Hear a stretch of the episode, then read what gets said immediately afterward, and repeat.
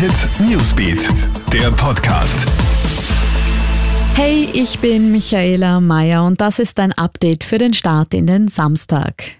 Protest gegen Rassismus in den USA. Zehntausende Menschen haben sich am Abend in der Hauptstadt Washington zu Antirassismus-Protesten versammelt. Die Demonstranten fordern unter anderem ein Ende der Polizeigewalt gegen schwarze US-Amerikaner und eine echte Gleichberechtigung. Wir fordern dauerhaften strukturellen Wandel, sagt etwa der Bürgerrechtler Martin Luther King III. bei der Kundgebung. Er ist der älteste Sohn von Martin Luther King King Jr., der ja auf den Tag genau vor 57 Jahren in Washington seine berühmte Ich habe einen Traumrede gehalten hat.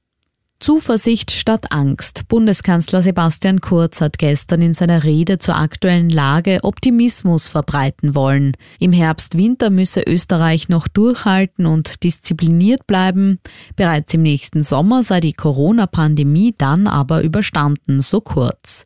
Die Wirtschaft soll ein Comeback feiern, Schulen besser in Sachen Digitalisierung ausgestattet werden und zudem ist ein Pakt gegen die Alterseinsamkeit geplant. Bei der Opposition Diskussion sorgt die gestrige Kanzlerrede jedoch für Kritik. Viel Inszenierung, wenig Substanz, es fehle an konkreten Inhalten, lautet der Tenor.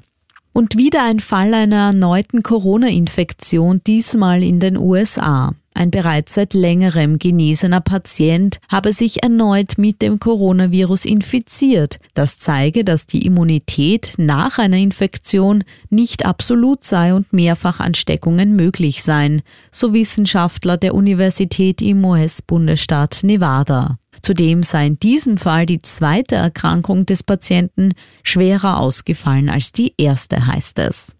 Alle aktuellen News und Updates gibt's für dich immer auch am Wochenende im Kronehit Newsbeat. Kronehit Newsbeat, der Podcast.